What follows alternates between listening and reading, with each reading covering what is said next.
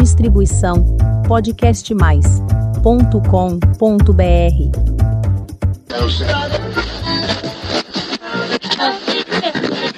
Oh, Botucatu, cidade dos meus sonhos, terra do meu coração.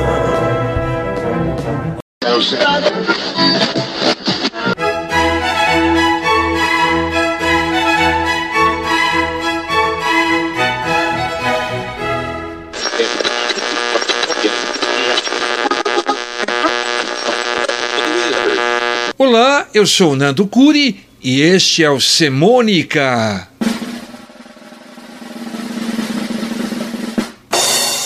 O único canal de podcast que mistura semana, semântica, crônicas, contos e canções.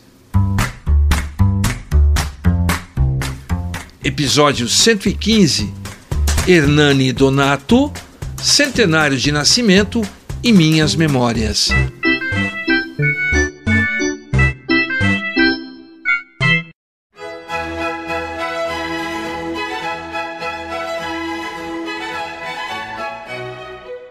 Escritor, historiador, publicitário, jornalista, roteirista, multicriativo, Hernani Donato nasceu em Botucatu em 1922. No mesmo ano da Semana de Arte Moderna, no mesmo dia 12 de outubro de Nossa Senhora Aparecida, Dia da Criança e Dia Mundial da Leitura. Foi o filho mais velho de Adélia e Antônio Donato.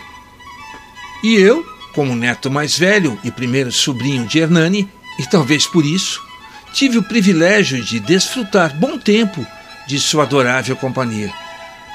Hernani acompanhou meu nascimento ao lado de papai e da sua irmã Helena. Me contou em detalhes como cheguei ao mundo numa noite de tempestade em Botucatu. Tive dele um livro dedicado à biografia de Raposo Tavares.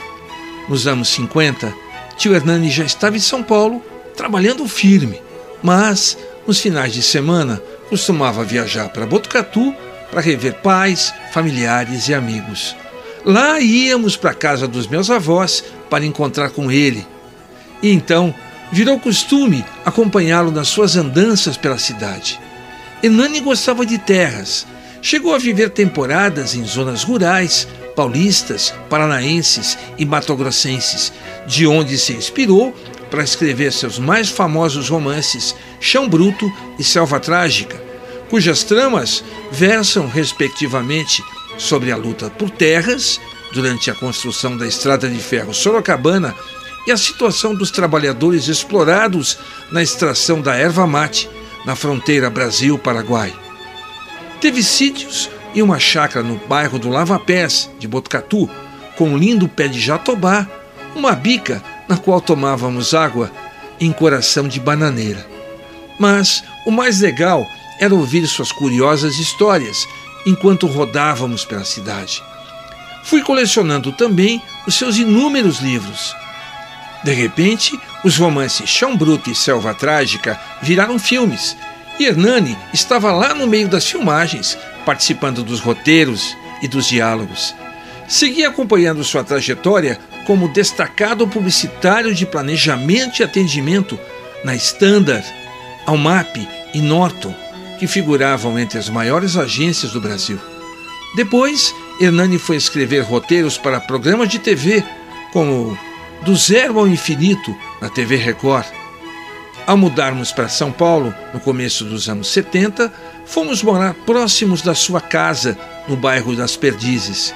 E ele continuou sua brilhante carreira, então como Relações Públicas, assumindo a diretoria da Editora Abril, Editora Visão, Copersucar e Editora Melhoramentos.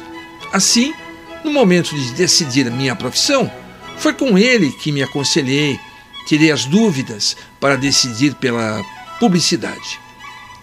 Quando comecei a escrever como redator, ao criar meus primeiros anúncios, contos e crônicas, fui ouvir sua opinião para saber quais eram os melhores caminhos para melhorar o meu texto.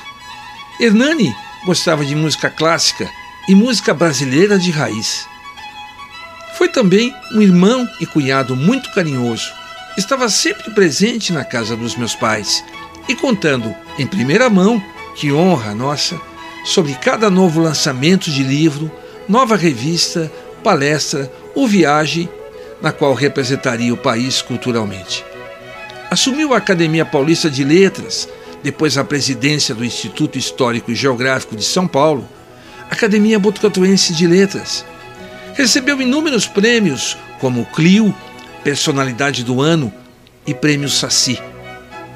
É de cerca de 100 o número de suas obras, incluindo livros como romances, Filhos do Destino, Chão Bruto e Selva Trágica, contos como Babel, os contos muito humanos, vários livros infantos juvenis, como Contos dos Meninos Índios, A Descoberta das Frutas, As Noivas da Estrela, dicionários como Dicionário das Batalhas Brasileiras, biografias como as de José Alencar, Vital Brasil, historiografias como as Chegas para Histórias de Botucatu, Sumé e Piabiru, Brasil Cinco Séculos, a Revolução de 32, além de traduções comentadas como a Divina Comédia de Dante Alighieri, ensaios, mitologias, coautorias e muitos outros.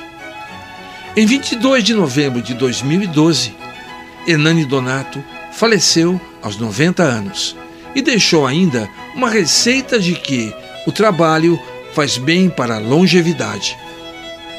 Até os últimos meses de vida, vestido com seu impecável terno, gravata e icônico suspensório, guiou seu Vectra preto até a editora Melhoramentos para cumprir oito horas dedicadas a assuntos de editoração, redação e relações públicas. Todos os dias após o almoço, e por exatos 20 minutos, era respeitada sua cesta na empresa. Como bom descendente italiano, Hernani esticava-se sobre o aconchegante tapete de sua sala para repousar. E enquanto repousava, imaginava imaginando seu próximo livro, palestra, anúncio, matéria, prefácio, excursão, viagem.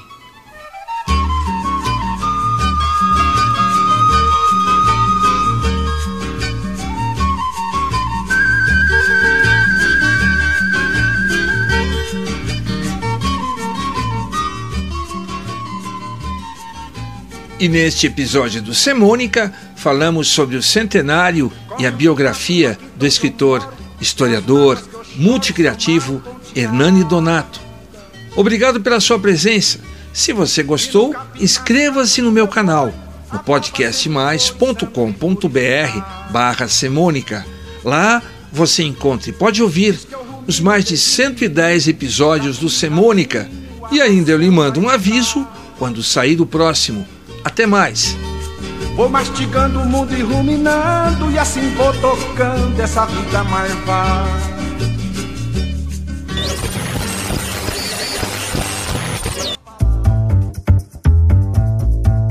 Distribuição podcastmais.com.br